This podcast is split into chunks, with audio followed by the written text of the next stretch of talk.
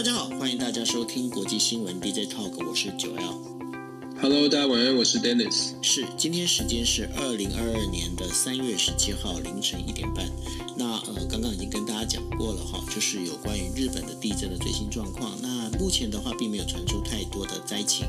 那所以呢，呃，接下来会有什么样的状况呢？会再跟大家来做回报。好，那我们今天国际新闻 DJ Talk 为大家带来五则新闻哦。那第一则新闻是乌克兰最新的一个状况。乌克兰最新的状况呢，包括就是俄罗斯情报机关呢，他们已经承认他们的确在进军乌克兰之前呢，有一些误判的一个状况。那另外的话，东欧三国的总呃总理来访问基辅，然后泽伦斯基最近很忙哦，他很忙，在忙什么？他在各国参加就是所谓的线上会议，做进行线上演讲。然后在十六号也呃，应该是说呃，现在的应该是十七号。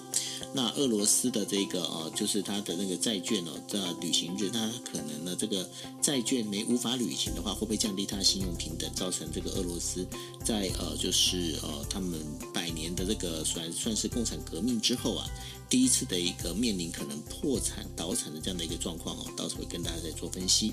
那另外的话，还有就是包括了欧洲啊，从东欧一直到德国，开始在陆续的提提升他们的军备哦，因为这个俄罗斯入侵乌克兰。这件事情呢，造成他们其实已经开始有这样的一个紧张的一个趋势哈。那另外的话，欧洲理事会这是有一个呃专门负责人权组织的这样的一个机构啊，他已经宣布就是要开除俄国哈。那另外的话，中国房地产呢，在这一次因为不管呃是新冠疫情的一个。就是算是再重新的在整个整个上涨上来，等于都等于爆发上来哈，再加上有关于就是俄罗斯入侵乌克兰造成所有的物价上涨呢，啊，现在中国财政部呢，他们就宣布就是说有关房产税的这个这个就是要做的这样的一个初步的这样的一个实呃实行的一个时间呢，要往后推迟。另外的话，这就是跟我们国际新闻 DJ Talk 有非常大的关系的，也就是下令时间。那美国呢，啊，应该在明年的话，这下令时间应该就会废除掉。那关于下令时间种种种的方便与不方便，到时候会请 Dennis 来跟大家来做报告。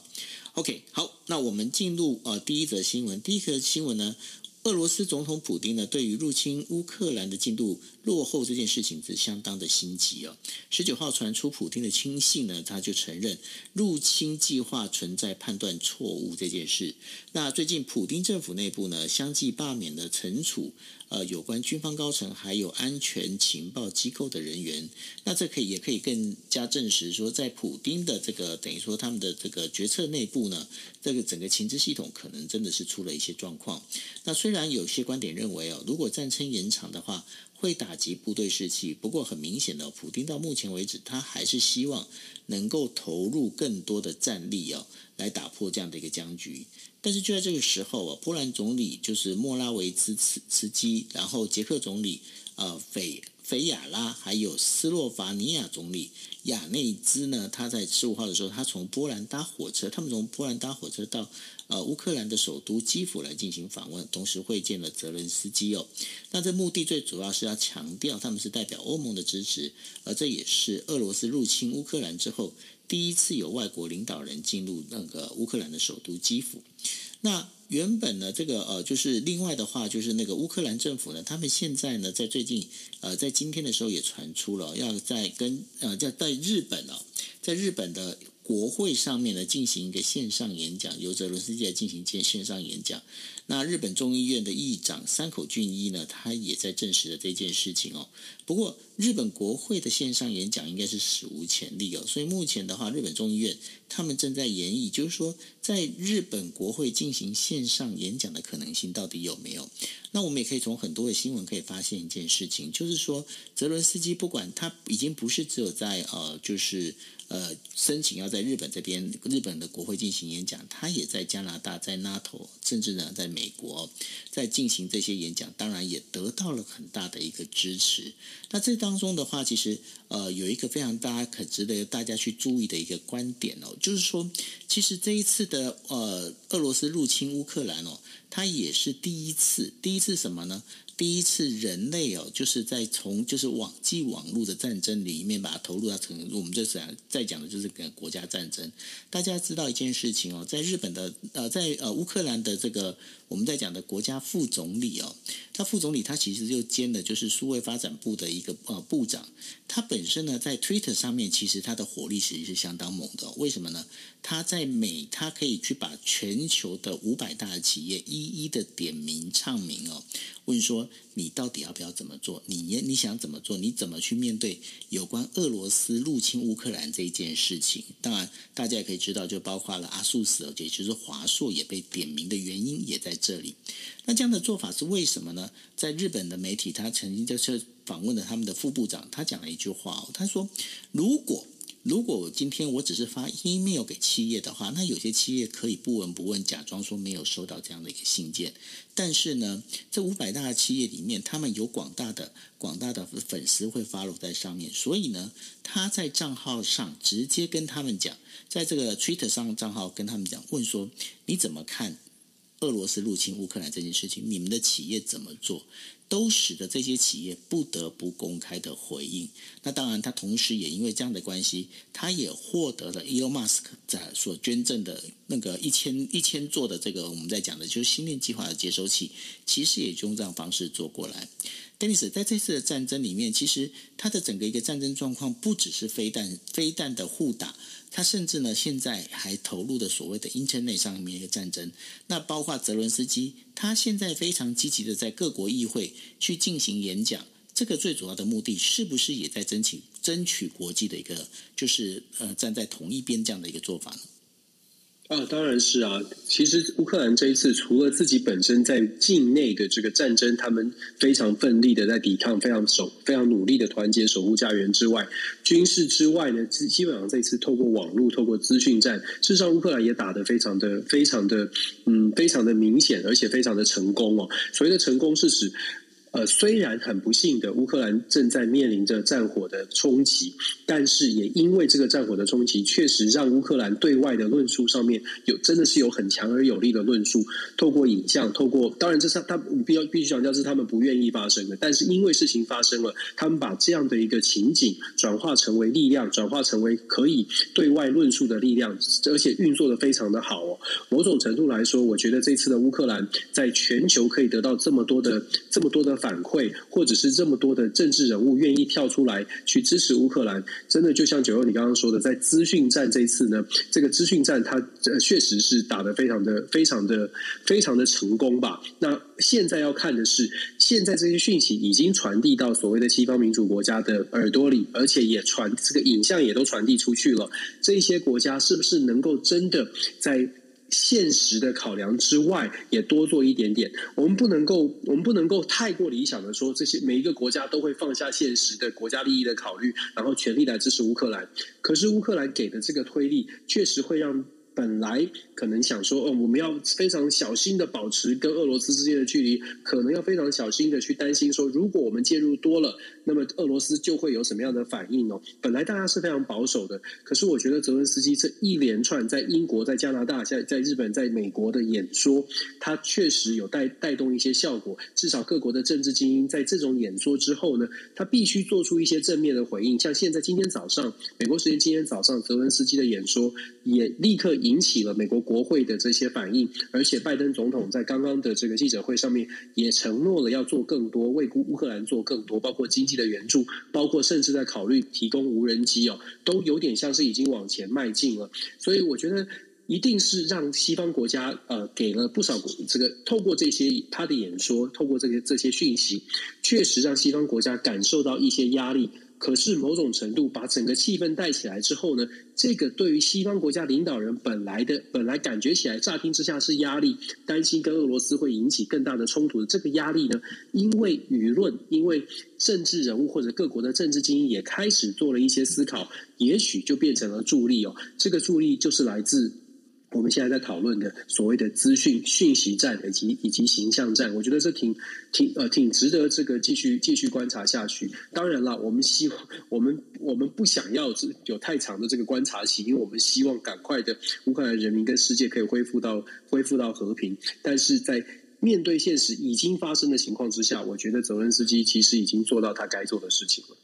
是，不过呢，相对于就是泽伦斯基获得国际的支持，因为在这国际支持里面，我觉得呃，刚好也是我们前几次在国际新闻 DJ Talk 一直在提到的，就是说你要拜登总统做出一些做法，或者你要英国、你要德国这些领导人他们做出一些做法。因为他们是民主国家，所以他必须要有民意的支持。但他怎么样获得民意的支持？那我觉得泽伦斯基他现在在国会里面进行演讲，其实他要做的，其实也就是透过这样的一个演讲、这样的演说，让就是这一些不是只有就是包括了这个呃我们在讲的就是。只是国会的这一群，我们在讲这一些呃民意代表们听到而已。他甚至他是想要透过这样的方式，让更多的广大的群众能够听到。如果他们听到了，对于支持乌克兰这件事情，他们是呈现一个正面的一个想法跟看法的话，对乌克兰乌克兰来说，它本身就是一个好事，对吧？确实是这样啊，所以我们就说怎么样让怎么样让更多人有感的，我觉得这是很重要的。其实泽伦斯基有他在他在各国的演说，你如我们如果仔细去分享他的分析他的演讲的话，他是很认真的在思考对话的听众哦。这个可能跟他的背景有关。像在他在美国，他今天一开场就直接就先说，为了要感觉要让人家感同身受，他所以他在美国的演说，他就直接说：你们想想看，九一一那个早上，想想看 Pearl Harbor 那个清晨，就是珍珠港事件。那个清晨，想象一下天空布满了飞机是什么感受？等于是一开始就强调这个，然后呢，他也很清楚的知道美国人美国人很在乎的是美国发生的事情，所以泽伦斯基用美国发生的事，而且强调美国精神，他去特别讲说 Mount 呃这个 Ashmore Rushmore 就是在讲说美国立国精神，就是在强调自由，而且强调美国是世界都在仰望的领导领导的国家，所以美国应该提提出更多的拿出更多的这个责任哦。这些说法呢，其实蛮蛮合美国的胃口的。我们说要求美国帮忙，坦白说，从历史上任何的国家遇到状况，然后请美国能够同仇敌忾，真的都必须要让美国先有感。至少是政治精英阶层要有感，他们回去才有办法去说服他们在地的选民。我觉得泽伦斯基今天的演说就是就是有这这样的情，就是有这样的感受哦。其实历史上很多到美国国会演说的，寻求支持、寻求军援的，我相信他呃，我如果熟悉这个这个过去的这个二战历史的话。大概也都知道，讲宋美龄曾经也到国会演说，他的这个论述也是这样的：先让美国人说，先让美国人感受到，嗯，全球都在仰望你，全球都在希望最大的美国能够做出做出更多的贡献哦。这种这种要求美国站出来领导的。这个气氛或者这种这种论述，其实真的是美国喜欢听到的。呃，那所以我说，泽伦斯基的演说，包括包括在美国，包括在日本、英国、加拿大，其实他的演说真的有考虑到他的听众。我觉得，所以我说，泽伦斯基其实在这个时间战争战争时期扮演乌克兰这个呃这个宣传，或者是扮演他的领导人的角色，其实他还挺称职的。对啊，我也觉得他蛮称职，因为呃，甚至在第一次他在欧盟演说的时候，他。演说到让那个呃，就是口译人员口译到一半，他几乎已经是快泣不成声哦。那我觉得这个其实泽伦斯基他在这个部分他发挥了很大的魅力，而且也许在整个战争结束之后，我觉得泽伦斯基的这个演说技巧基本上是可以出一本书了哦。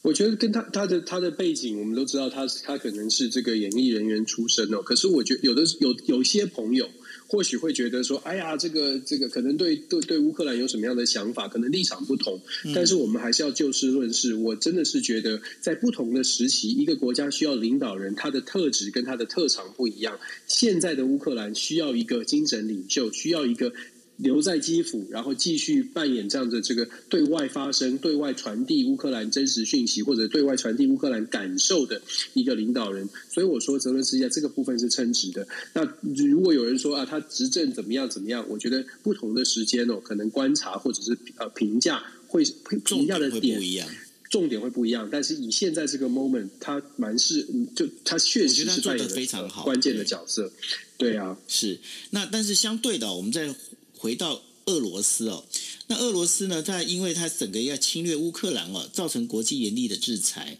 那甚至造成了整个在国际间的一个孤立哦。那现在第一笔哦要还偿还的外币券债券利息呢，要在十呃就是十六号，也就我们在讲现在十七号的时候要到期哦。那现在市场正在关注俄国它到底是不是能如期偿还哦。不过，Dennis 看起来好像它这个偿还的。可能性不太高，因为呃，包括了这个信用评等机构在讲，因为他那个他们的财政部长曾经说了哦，就是说，反正我还不出，我反正还不起那个美金嘛，那我就还卢布。他说那个信用评等机构在讲，如果你还卢布的话，基本上你就是被列为倒债的国家了。那对于这样的一个状况，接下来会造成什么样的一个状呃，等于说一个应该是这么讲，一个骨牌效应发生了。我觉得以俄罗斯的状况来说，大概经过这大概三个礼拜的时间，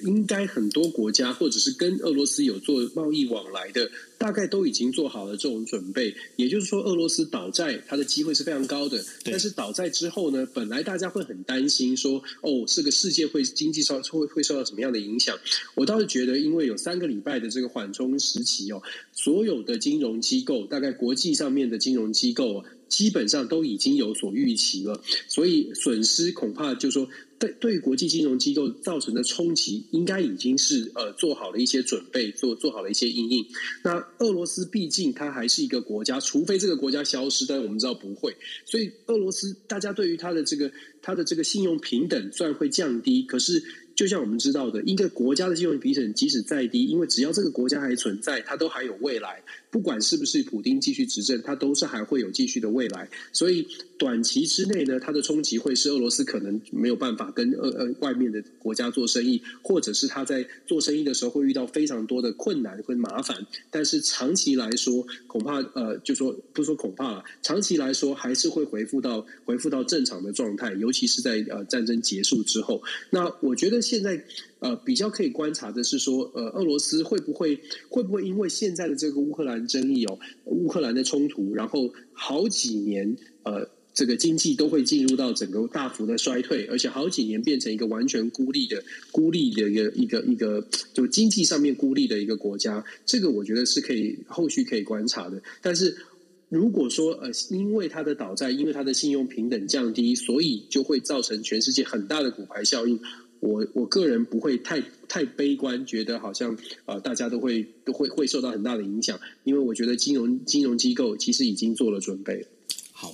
那接下来我们要进入第二则新闻。第二则新闻是说，德国国防部长呃雷布呃雷布呃兰布雷希特十四号的时候宣布，哦，他将采购美国最先进的隐形战斗机 F 三十五来取代旋风战斗机哦。那像而且呢，他们这个这个战斗机呢还会负责就是跟美国在核共有这件框架上呢会携带核弹哦。俄罗斯入侵乌克兰之后呢，这个德国总理呃舒舒茨呢。他现在也是宣布了要提高国防预算算了。那在德国政府呢，他计划采购的多达大概是三十五架左右的这个洛克希德马丁公司所制造的 F 三十五。根据德国国防部他表示哦，在八个欧洲国家都已经开始在推动，就是引进这个呃 F 三十五。他们认为这是跟呃 NATO 这个民呃盟国之间呢，然后欧洲合作伙伴的一个最佳选择。那兰布雷希特呢，他也表示哦，他将扩大。这个整个设备迈进迈入呃迈进所谓的最重要的一步哦。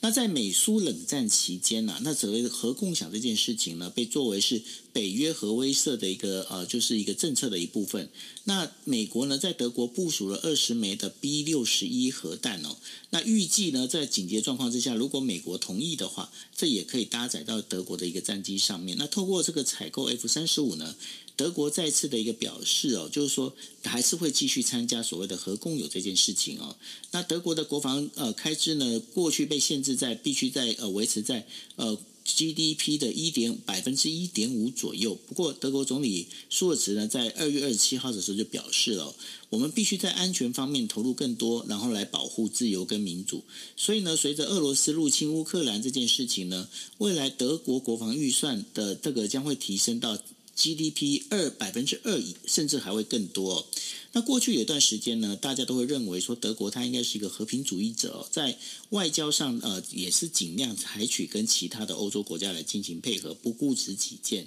但是呢，渐渐的有有人就会觉得说，好像德国人对于整个世界上的一些事物并不是太大的关心。那这也就是也没有太过意识到潜伏到哪些风险。不过，随着俄罗斯入侵乌克兰这件事情，好像已经开始唤醒德国了。但是呢，在梅克尔时代呢，其实在德国彻底实行所谓的财政均衡政策。那在许多的一个军事设备更新，还有基础那个设施的投资上，并不是那么充足哦。那在随着这一次的一个事件里头的话，德国也许会开始发生改变。那除了德国之外呢，东欧各国他们也开始加强防御能力，增加国防预算以及扩大军备哦。那然后这个当中的话，呃，最主要的就是包括了，就是波罗的海三国之一的爱沙尼亚呢，它将采购多管火箭发射器，那这个发射器射程可以远达三百公里。那另外的海军、警察还有边防部队也将会被整合，然后呢，还会在南塔尔图呢建立一个战争与灾难的一个医疗中心。那同时呢，在当中的话，包括了公民意识也开始发生变化哦。很多这个包括这个我们刚才提到的爱沙尼亚的这样的一个妇女呢，她们也开始在组织的一个类似所谓的暂时协防团这样的一个组织哦。那这组织不但会参与军事活动，还要包括所有的紧急状况的一个呃疏散指导这样的相关的一个措施。另外一个国家立陶宛呢，则是在二零二二年的国防预算，将原本计划的这个国内的生产总值 GDP 的百分之二，国防预算百分之二呢，要提升到百分之二点五以上。但是现在整个欧洲，尤其是东欧国家哦，开始对于这整个国防预算开始进行提升哦，因为他们发现好像国防预算不能往下减，应该必须往上提升。那这接下来的一个状况会变成怎么样的一个发展呢？是，首先呢，我们说德呃，整不不只是德国，就像你刚刚分享了这么多所谓的各国的军备的提升、预算的提升，其实它反映出来的一点就是，过去的欧洲的国家基本上他们会觉得，反正有北约，反正有美国，大概我们不用太过担心。可是近期从去年开始，包括了阿富汗的撤军，包括了现在的乌克兰的争端，让欧洲的国家越来越开始觉得，也许我们真的是要自己靠自己来强化国防力量。不能再靠其他的盟国，或者是相信这个现在有的力量就已经足够哦，所以各国才会开始更加的强化自己的国防武力。可是我们讲到各国强化自己的国防武力呢，就出现一个问题，什么问题呢？其实欧洲的二十几个国家，像欧盟的二十七个国家，想象一下，如果每一个国家都考虑自己本身国内的企业。本身国内的这个军火相关的工业啊，要一方面要增加军军备，一方面又要希望最好的状况，对于各国来说，最好的状况是我能够增加军备的同时呢，这些军备还能够造福我们现有国内的相关的工业、工业厂商、工工业的发展，这是最理想的。所以以这种逻辑来出发的话，过去整个欧洲国家，我们可以想象，欧洲国家的军备，它首先采买的国家，也许是苏呃，也许是俄罗斯，也许是美国，各地的来源都不一样，也许法国，也就是说，采买的来源本来就不一样，再加上零组件可能也不一样，然后所有的电现在现代化战争的所谓的电站资讯系统。恐怕也需要非常缜密或者是非常复杂的整合，才有办法真的变成好像欧洲的联合联合的组织哦。所以，我们说过去谈的所谓的北约，过去谈的大家觉得啊，反正有一个集合的组织，我们比较安心。可是因为乌克兰的事件，让各各国开始觉得，除呃自己的防卫能力要加强，再来要如何整合也是一个问题。既然谈到整合，我们刚刚说了各种的飞机、大炮、坦克，还有资这些资讯系统要怎么整合呢？其实近年来就有一些讨论，像是法国、德国、西班牙，他们有讨论一个叫做 Future Combat Air System，就是共同未来的共这个空防共防系统哦。这种未来的空呃这个这个呃空中空中共同的这个防御系统呢，基本的概念就是希望到了二零四零年之后。如果真的有必要，那这几个国家的这些呃电站的设备，尤其是空军的系系统呢，是可以做一个整合的。那当然，对于整体的整合战力来说是有帮助。可是因为这件事情呢，因为有一个本来就有一个二零四零年的这个 FCAS 的这个计划，导致这一次德国去采去采购这个 F 三十五呢，就让很多的国家想说，哎，那原来我们一起要开发的、一起要整合的系统会不会受到影响？有这种疑虑或者有这种讨论。那德国为什么在这个时候要选择 F 三十五？还除了 F 三十五之外，其实德国还买了，还打算要买十五架所谓的台风型战机哦。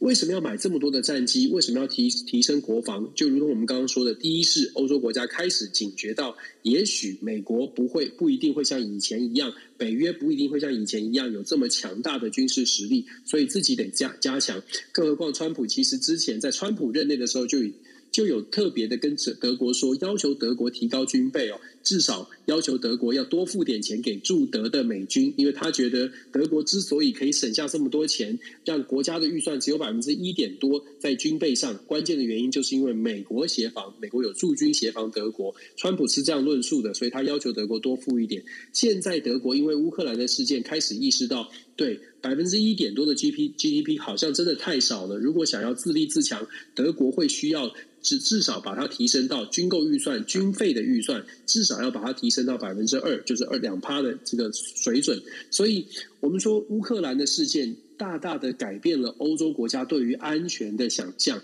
以前觉得可能靠着大家可以，但是现在乌克兰的事件让大家更落实的去思考，思考的是预算够不够，思考的是有没有可能整合啊？如果我的国家只有十万军队，要怎么面对俄罗斯的几十万军队？我的国家五万，我的国家三万，欧北约组织基本上是一个拼装起来的一个合作的机制。如果真的发生战争，确实按照条约里面，所有的国家都是成为紧密的一体哦。可是我们刚刚说了，要成为一体，除了战术战略之外，设备、资讯系统全部都要能够做做整合，这个部分恐怕还有很长的路要走。这也是为什么各国现在很紧张，开始思考：哎，我们北约或者是我们这个共同的防御，必须要真的动起来，至少让我们知道到底发生什么事。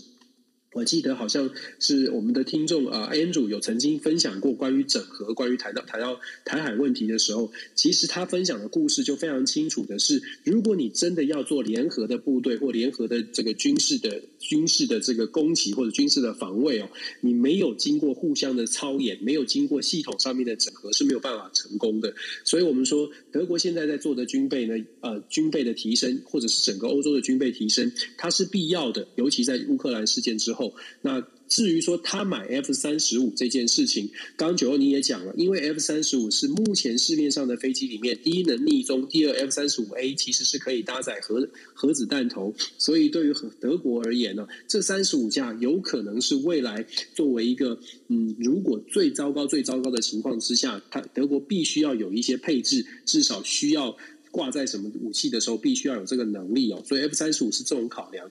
当然，我们也有另外一种说法，就是说，除了战争考量之外，或者战争准备之外，另外一个考量的说法呢，是讲到说，德国现在啊，因为在能源供应上面没有办法马上跟俄罗斯做切割，德国感受到很强大的压力。西方国家在谈经济制裁的时候，很重要的一点是要完全跟俄罗斯切割，让俄罗斯真的没有办法有收入。可是德国做不到啊，德国已经说了，我们做不到，因为德国在能源上面没有办法加入俄罗呃加入西方国家更强力的制裁，所以呢，德国可能是因为因为在能源上没有办法配合大家，所以希望透过别的管道来跟西方国、西方的盟友一起来做配合，采买更多的军购，或者是呃，这个像欧洲、像美国采买更多的军军购，也许就是一种变相的表达。自自己还是在西方盟友的团队当中，但是有些事情我能做的，我会全力去做；有些事情我不能做的，也希望大家高抬贵手。或许有这，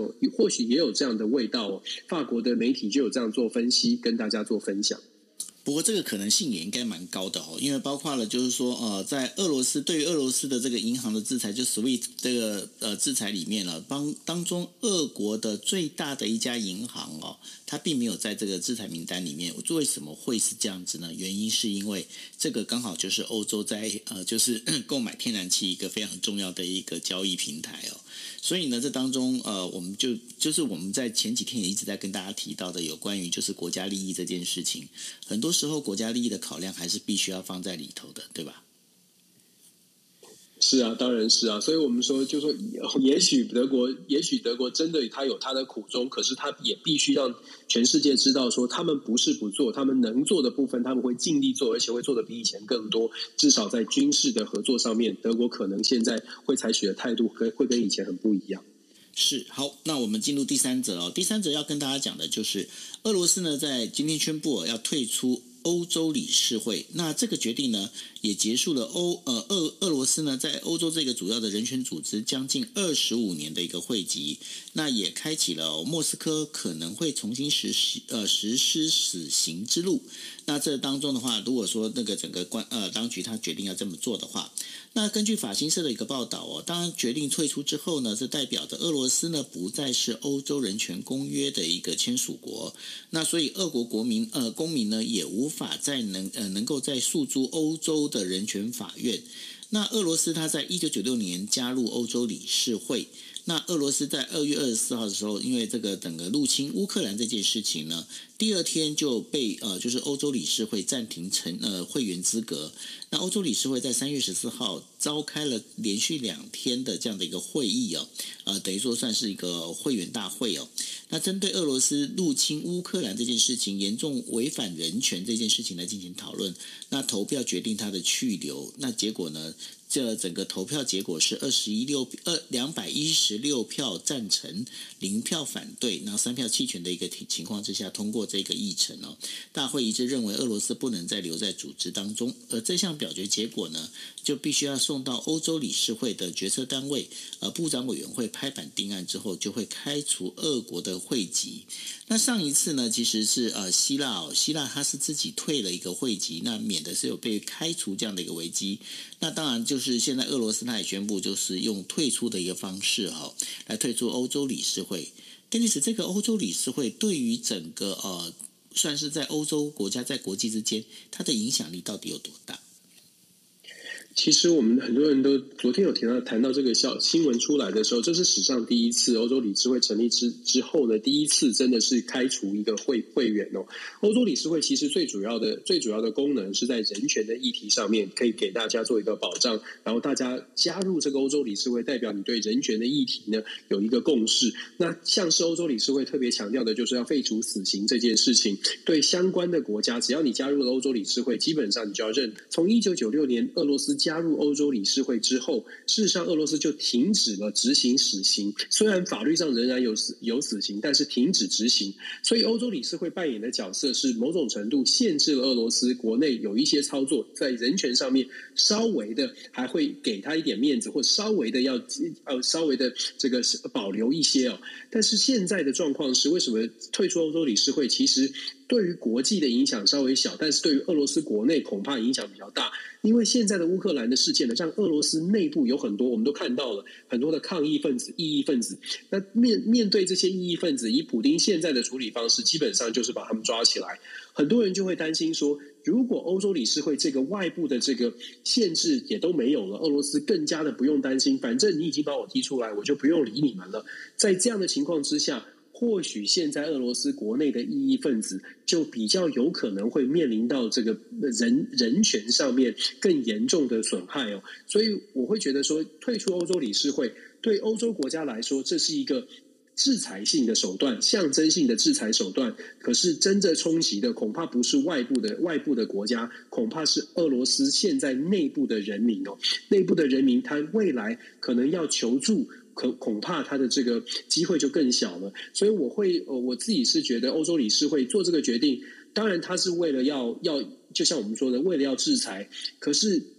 反过来想，因为有欧洲理事会，也确实某种程度保障了俄罗斯内部的一些人权的问题。其实像现在纳瓦尼，大家记得这个纳瓦尼就是呃非常这个普普丁的最大的反对反对者哦。纳瓦尼目前虽然是被关起来，可是纳瓦尼还是有相关的一些人权的保障。某种程度就是因为欧洲理事俄罗斯之前还是欧洲理事会的成员，他。某他真的是不管他喜不喜欢接不接受，他如果想要继续成为欧洲，当时还想要继续成为欧洲理事会的成员，他就必须在基本的条件还是要提供，基本的人权还是要还是要做到。可是现在完全完全没有啦，现在没有这个限制了。比较令人担心的是，那普丁会不会对俄俄罗斯国内的公民采取更强硬的手段？我觉得这个是这个是令人担心，也必须后事后继续做观察的。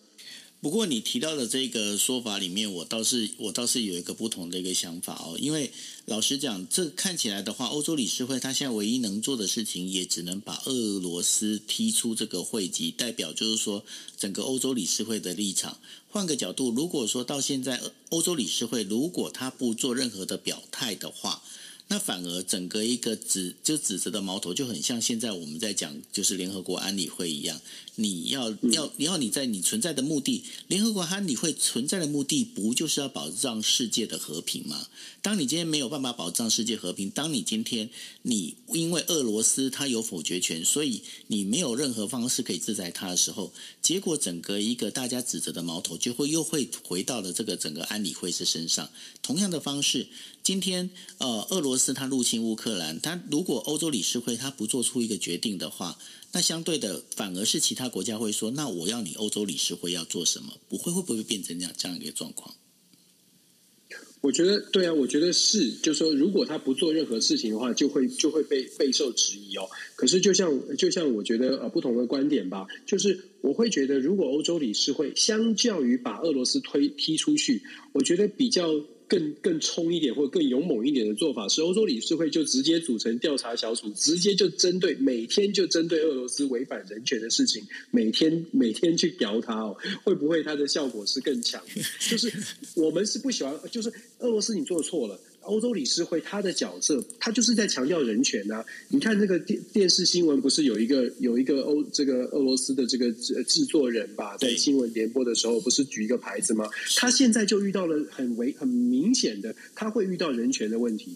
可是欧洲理现在俄罗斯说我们没有在欧洲理事会了，这个这个制作人。呃，根据这个媒体的报道，他现在很担心他自己的人权呐、啊。但是欧洲理事会现在就没有办法再做任何事情。俄罗斯说：“你你干嘛管我呢？你把我踢出来了。”所以我，我我我就会觉得，也许当然这是不同的意见，大家可以参考思考一下。就我会觉得说，与其把俄罗斯推踢出去。我会，我我也许，如果如果是我的话，我就会建议说，那我们欧洲理事会更强一点，我们直接挑战你俄罗斯，直接挑战你普丁，我们就要观察，我们就要按照欧洲理事会的这个规章，我们派这个，我们有这个观察团队。你不让我们进去没关系，我们就天天天天针对你现在的人权问题，你抓这些反战人士，我们就天天天天发文章，天天屌你哦。我觉得这个也是，这个也是一种做法啊。当然，把他踢出来也是更强的手手段，就是啊，我现在你完全不符合这个加入欧洲理事会的这个条件或者是资格，这也是一种做法，只是大家可能呃做法不同吧。没办法，你遇到普丁破罐子破摔，这个也没办法的事情。他就他就是完全是我我没有没有按照规则在走。是啊，好，那我们进入第四则新闻了。第四则新闻要跟大家聊到，中国国务院金融委在十六号的时候召开会议，针对房地产企业喊话，及时研究和提出有力有效的一个防范化解风险的应对方案哦。那中国财政部相关的负责人也表态了，在今年内。不具备扩大房地产税改革试点城市的一个条件哦，那这代表中国确定在今年呢会暂缓推迟哦，就是啊房地产税。中国国务院副总理刘鹤十六号主持中国国务院的这个金融稳定发展委员会的专题会议当中，要求切实振作第一季中国经济。那关于房地产企业呢，要及时研究和提出有力有效的防范。化解风险的应对方案，然后同时要提出一个新的一个发展的发展的一个方向模式的配套措施。那然后是呃，这个中国财务呃财政部的官员呢，他就跟新华社来表示哦，说今年不会扩大房地产税改革的这样的一个呃，这等于说这样的一个试点呢。那因为他认为哦，就是说这整个房地产改革试点呢，是依照中国全国人大常委会的授权来进行的。那目前一些城市呢，开展已经在开展一些调查摸底的一个初步研究，但是呢，综合各方面的一个情况，这当中的话包括了就是新冠疫情的一个复增，然后呢，还包括了这整个一个国际的这个包括通膨的一个状况哦，所以今年内的话不具备扩大房地产税改革试点城市的条件，那所以呢，这个也要等到就是要希望能够挽救，就是这个。二零二零年、二零二二年以来的整个一个经济颓势哦，希望能够稳住房地产。不过，这整个状况里面，Dennis，他因为之前的话，我们在讲说恒大这边的一个房地产的一个问题，然后现在呢，又因为这样整个一个怕整个经济过冷，所以呢，在这个部分的话，房地产税它要整个压住，这一拉一一张一弛之间了，你觉得这个对中国经济未来会有什么样的影响？我觉得房地产税这个推迟，基本上它传递出来的讯号就是中国政府希望是这个经济状况可以稳定下来啊。我们之前就我们在 DJ 后也分享过恒大的这个事件哦。那恒大事件给大家的给中国一般平民的感受就是就是一个紧张的状况。包括了这个呃，这个交可能房子呃买了预售屋可能不能交楼，这些对于一般民众来说，他的他这是他的生活，他可能存了很多年的钱，好不容易可以买楼，但是现在没有办法交交屋。像这样的状况，恒大以及一连串的房地产的问题，其实对于中国的一般的社会是有影响的。那现在呢，在整个国际的局势这么这么混乱的状况之下，中国必须要赶快的把这个稳定这个情况稳定下来。对于中国，我会觉得说。现在，现在中国的一切都是以稳定为主，尤其是我们看到的这个，我们刚刚说国际变局哦，乌克兰的事件，到现在中国也还没有办法找到一个确定的方向。已这也已经已经够头大了，在国内当然更更更加的需要把国内的情况稳定下来，人民的生活跟人民生活息息相关的事情，绝对都是他们这个呃稳定稳定政策当中最重要的事。所以房房市就是跟人民生活有关嘛。那对于整个未来的经济，我会觉得短期之内啊，就是一个稳字啊。短期之内，中国会想尽这北京政府。当局呢会想尽办法的让现在的这个经济的局势可以稳定。虽然经济，我我觉得他们的这个中对对于中国今年经济成长的这个指标呢，恐怕是会下修了。因为呃，原因是因为现在的国际局势，再加上现在的疫情，好像在中国的国内的中国大陆的各地，好像又有一些这个起来的迹象哦。这些都会影响到中国的经济。也就是因为这些因素。房市或者是其他的金融相关的这个市场，都会在国家的政策介入之下，想尽办法先让大家稳定，绝对不能乱。现在的中国最担心的就是乱。习近平今年本来应该是他的大年哦，今年这个要进入到第三届任期，本来是应该是一个大年。本来按照预期，好不容易度过了疫情，现在好不容易进入到后疫情时期，想不到乌克兰又出现了状况，想不到疫情又升温，想不到恒大的房地产让让一般的中国民众有这种担忧，所以这些的冲击。呢，都让习近平本来预期修了法、修了法规、修了规定，可以继续的进入第三的任期。本来是他已经觉得掌控的差不多了，但是现在出现的这些挑战，都会影响到他从现在到二十大这个几个月之间，他必须要更加的拿出这个他的挑他的能力，让中国国内可以完全的稳定下来。因为如果做不到的话，恐怕在二十大他会遇到来自。就是中国共产党内的这个风暴哦，其恐呃茶壶内的风暴恐怕不会是不会是这个风平浪静就可以顺利的过渡哦，所以现在的呃现在的习近平应该想的是呃应该会全力全力的把所有的金融的金融的这个情况稳定下来，也把国际的局势现在赶快思考一下应到底应该要怎么走。果然水逆终于轮到习大大了，应该是这么讲。他，我我觉得，我我一直都觉得他是，嗯，他有很大的抱负了，嗯，可是我一直都觉得他的抱负呢，是某种程度是基于他，他把想象跟现实绑得太近了，就是接得太近了。他他的想象中的崛起的中国已经到达可以跟全世界抗衡。可是这个崛起的中国，也许想象比呃没，也许没有他想象当中的这么这么这么的强大哦，所以才会遇到这么多的挑战。领导人都要有抱负啊，拜登当时上任的时候也很有抱负，结果我们就发现他遇到水逆了。对，其实说说穿了，就是要了解一下这个星座运势。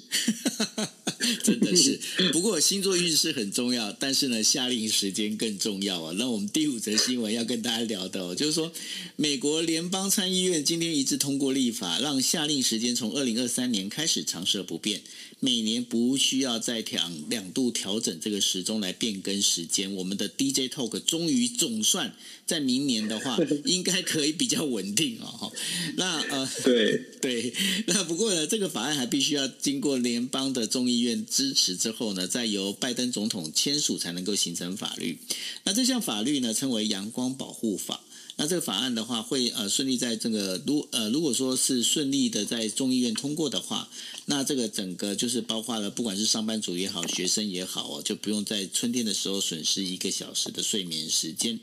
那阳光之州的佛罗里达州共和党籍的联邦参议员卢比欧，他在去年的时候就提出了阳光保护法案。他说，研究显示，永久维持这个日光节约时间，其实是可以使经济受惠。卢比欧在参议院的表决之前的一个演说说，秋季跟冬季将时间延后一个小时，对美国人民来说是一种消耗，然后并没有任何的帮助。那说现在呢，其实呃，已经很多人开始觉得这样的一个传统其实是必须要被抛弃的。那卢比又告诉参议院他的一个这等于说是医疗呃议员同僚们哦，他每他说每次遇到要调整时间的那一周哦，好像心脏病跟车祸发生的比率都会增加。所以呢，美国政府呢，这个因为美国联邦政府它在第一次世界大战的时候第一次提出了所谓的日光节约时间，不过只实行了七个月就取消了。那最近的话，要求下令。时间永久化的一个呼声其实是越来越高的哈，那尤其是东北东北部的地区的政治人物和说客，他们在那个地方，他们认为早上起来这个天气寒冷哦，这是一个正常不过的事情。Denis，对于这整个夏令时间，你要不要跟大家做一个比较完整的解释？其实这个这个夏令时间，就像你刚刚说的，这个在美国其实没有一个没有一个。嗯，没有一个共识吧，就是大家有人喜欢，有人不喜欢。那也有人觉得说真的很麻烦，像我们可能就是觉得很麻烦，非常一群人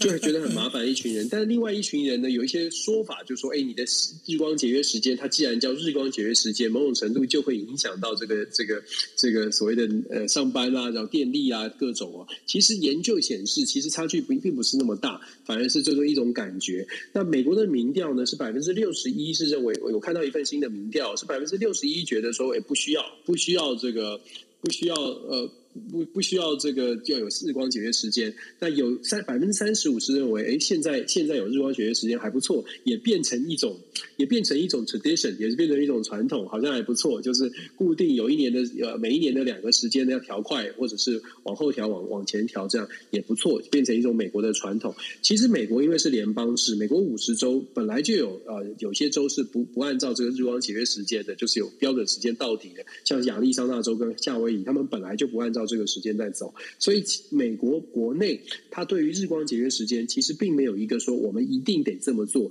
只不过因为这个过去这个政府规定了，我们就按照按照政府的说法来走啊，才就基本上政治精英决定的。那现在呢，Mark Rubio 就是佛罗里达这个 Mark Rubio，他提出这个法案，在参议院没有太没有受到太大的反对就过关了。我个人会觉得说，在众议院大概如果这并不算是一个太大的争议的问题，所以在在众议院也非常有可能就会顺便。顺利的过关。换句话说，在二零二三年，因为它有需要一些时间来运作，所以换句话说，在二零二三年，我们非常有可能就会看到美国的这个日光节约时间是是被取消掉的。不过，那个我刚刚看了一下，就是这个有关夏令时间。支持夏令时间存在的大概有几个，第一个就是那个糖果商，为什么呢？因为万圣节的时候是糖果销售最好的一个旺季。那但是呢，家长都不希望小孩子在天黑以后在外面逛哦，所以说傍晚的话，这其实可以让商人赚更多的钱。真的是这样子吗，Dennis？我这这这些都是就是说反 就是一种解读吧，就是反正事情发生了，我们就找一些理由说哦，这可能是这样，或者是有些人哪些人会支持。就像我们任何事情丢出来都会有正反两面的论述，那你就看看看正正面的论述，你觉得有没有道理？反面的论述有没有道理？那我相信，就是这个事情调整之后，大概也。很快的，大家也都能够调整的，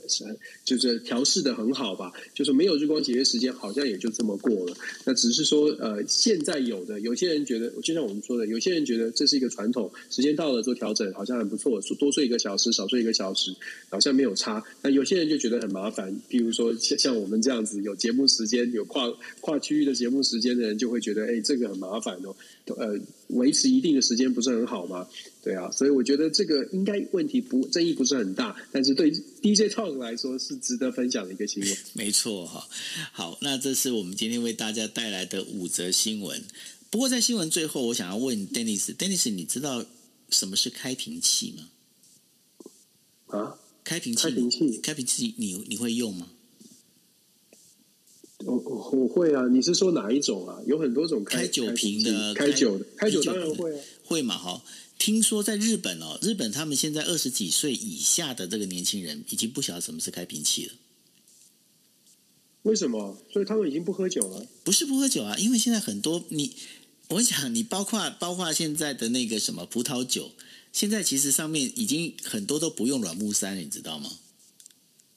你说用易开罐，或者用更简单的，用那种就是旋转的那个瓶盖，你知道？哦，很没有 feel 哎。但但是现在已经变这样，所以说，呃，这是我我今天我看到一一份报道，然后我整个就是整个傻眼，我想说，哇，原来二十几岁年轻人，这已经很多人不晓得说，哎，你开给你这个开瓶器，因为开瓶器有两种，你知道，一种是中间是空的，有没有？嗯，对，中间空的，然后你再把它跨着，然后整个把它打开，这种开瓶器这是一般的，对吗？另外还有一种，另外还有一种是用勾勾的那一种，对对，勾勾那种，日本日本的年轻人二十几岁 Z 世代的年轻人根本不会用，这是一个。另外还有一个开罐器，你有你你知道怎么用吗？对不对？我知道，对，但是呢，日本年轻人也不晓得怎么用开罐器了。为什么？因为他们是用因为，因为现在已经变都用拉环易开罐，根本不用开罐器啊！哇，对，那所以呢，这个就是一个很有趣的现象，就是说你现在跟 Z 世代二十二十岁以下这些年轻人，你跟他讲开瓶器或开罐器，他们可能已经没有任何的 image，但不晓得，就好像我我这样讲，Dennis，我问你哦，你今天你看电视的时候，你转台对不对？对，为什么叫转台？为什么要转台啊？为什么是转台？最我我我知道，我记得我我很小的时候，那个电视遥控器是电视是没有遥控器，是用旋钮的。对，所以转台是从旋钮那时候开过来的。那现在现在哪是？现在你应该是按哪一台按哪一台不是吗？因为你的要遥控器嘛，对，对不对？所以转台的转是这么来。还有一句话，那个哎，有人去摇下车窗。哦、uh，你你现在你告诉我，你的车子现在可以摇下车窗吗？现在还真的没有。对，所以说摇下车，那我们应该都有摇过摇过车窗，对不对？有 有有，我不想承认，但是有有有，对吧？对，摇下车窗。对，所以呢，很妙的一点就是说，在有很多的这个语语境语词里面，会随着这整个时代的变化哦，然后有很多东西，就是说你现在好，包括。打电话有没有说？哎，摇摇电话有没有？就是那个我们在当兵的时候，不是摇那个电话机？对对对，对，那也是啪啪那个黑色电话有没有在摇？现在还哪有人在摇那种东西？没有了啦。所以呢，很多语气、语语气跟语境还有语词呢，其实会随着那慢慢的不见之后，慢慢的改变之后，现在年轻人你问他说为什么是摇下车窗，他可能没办法跟你解释。对，就就像哦，你这样讲，我就突然想到另外另外一个词，就是倒带。现在也是直接就是快，就是 就是用用，你知道拉那个荧幕上面的那个快，那个下面那个轴嘛，时间轴。但是倒带是以前那个有录影带时代的。对，所以这这个完完全全都是那个，完完全全就是所谓的历史的眼泪啊。时代的眼泪，OK，对对，那因为我想说，都是回忆，很棒。是啊，因为我想说，因为我们国际新闻 DJ Talk 在呃连续好几个星期一直在跟大家讲非常紧张的乌克兰的一个情势哦。那今天刚好跟着这所谓的夏令时间这件事情呢，把这个气氛稍微化放轻松一点哦。对啊，我觉得真的，其其实我觉得乌克兰这个状况，其实就，嗯，如果你关注国际新闻的话，你大概会觉得有点闷，就是啊，看着他们每天每天的战战争，然后觉得怎么办？好像也好像世界也无能为力。所以有的有的朋友可能会开始觉得，哎呦，这个国际好真的好残酷，好现实，好像也真的也做不到什么事情。是，但我会觉得。呃，事情总会过去的啦，就是和平还是会出，还是还是还是会来到的。是，就是因为国际很现实，所以即便是普丁，他也会他也会知道什么时候差不多就是差不多，因为他自己也会受不了。所以我还是会觉得，嗯，我们多关注，但是关注的目的不是要让我们自己觉得好像很闷，而是知道世界发生什么事，也许未来我们去避免这种事情发生，这才是我们去了解国际呃国际新闻的真正真的目标目目的吧。是，好。那这就是为我们今天为大家带来的五则国际新闻。那当然也欢迎大家哦，就是啊、你们要记得，就是说去，不管是 Dennis 的这个 Dennis 的全球政治笔记的 Podcast，或者是呃今夜一杯的 Podcast，都欢迎你们订阅哦。OK，好，那我们今天节目就到这边了，谢谢大家，大家晚安，拜拜。谢谢大家晚安，拜拜。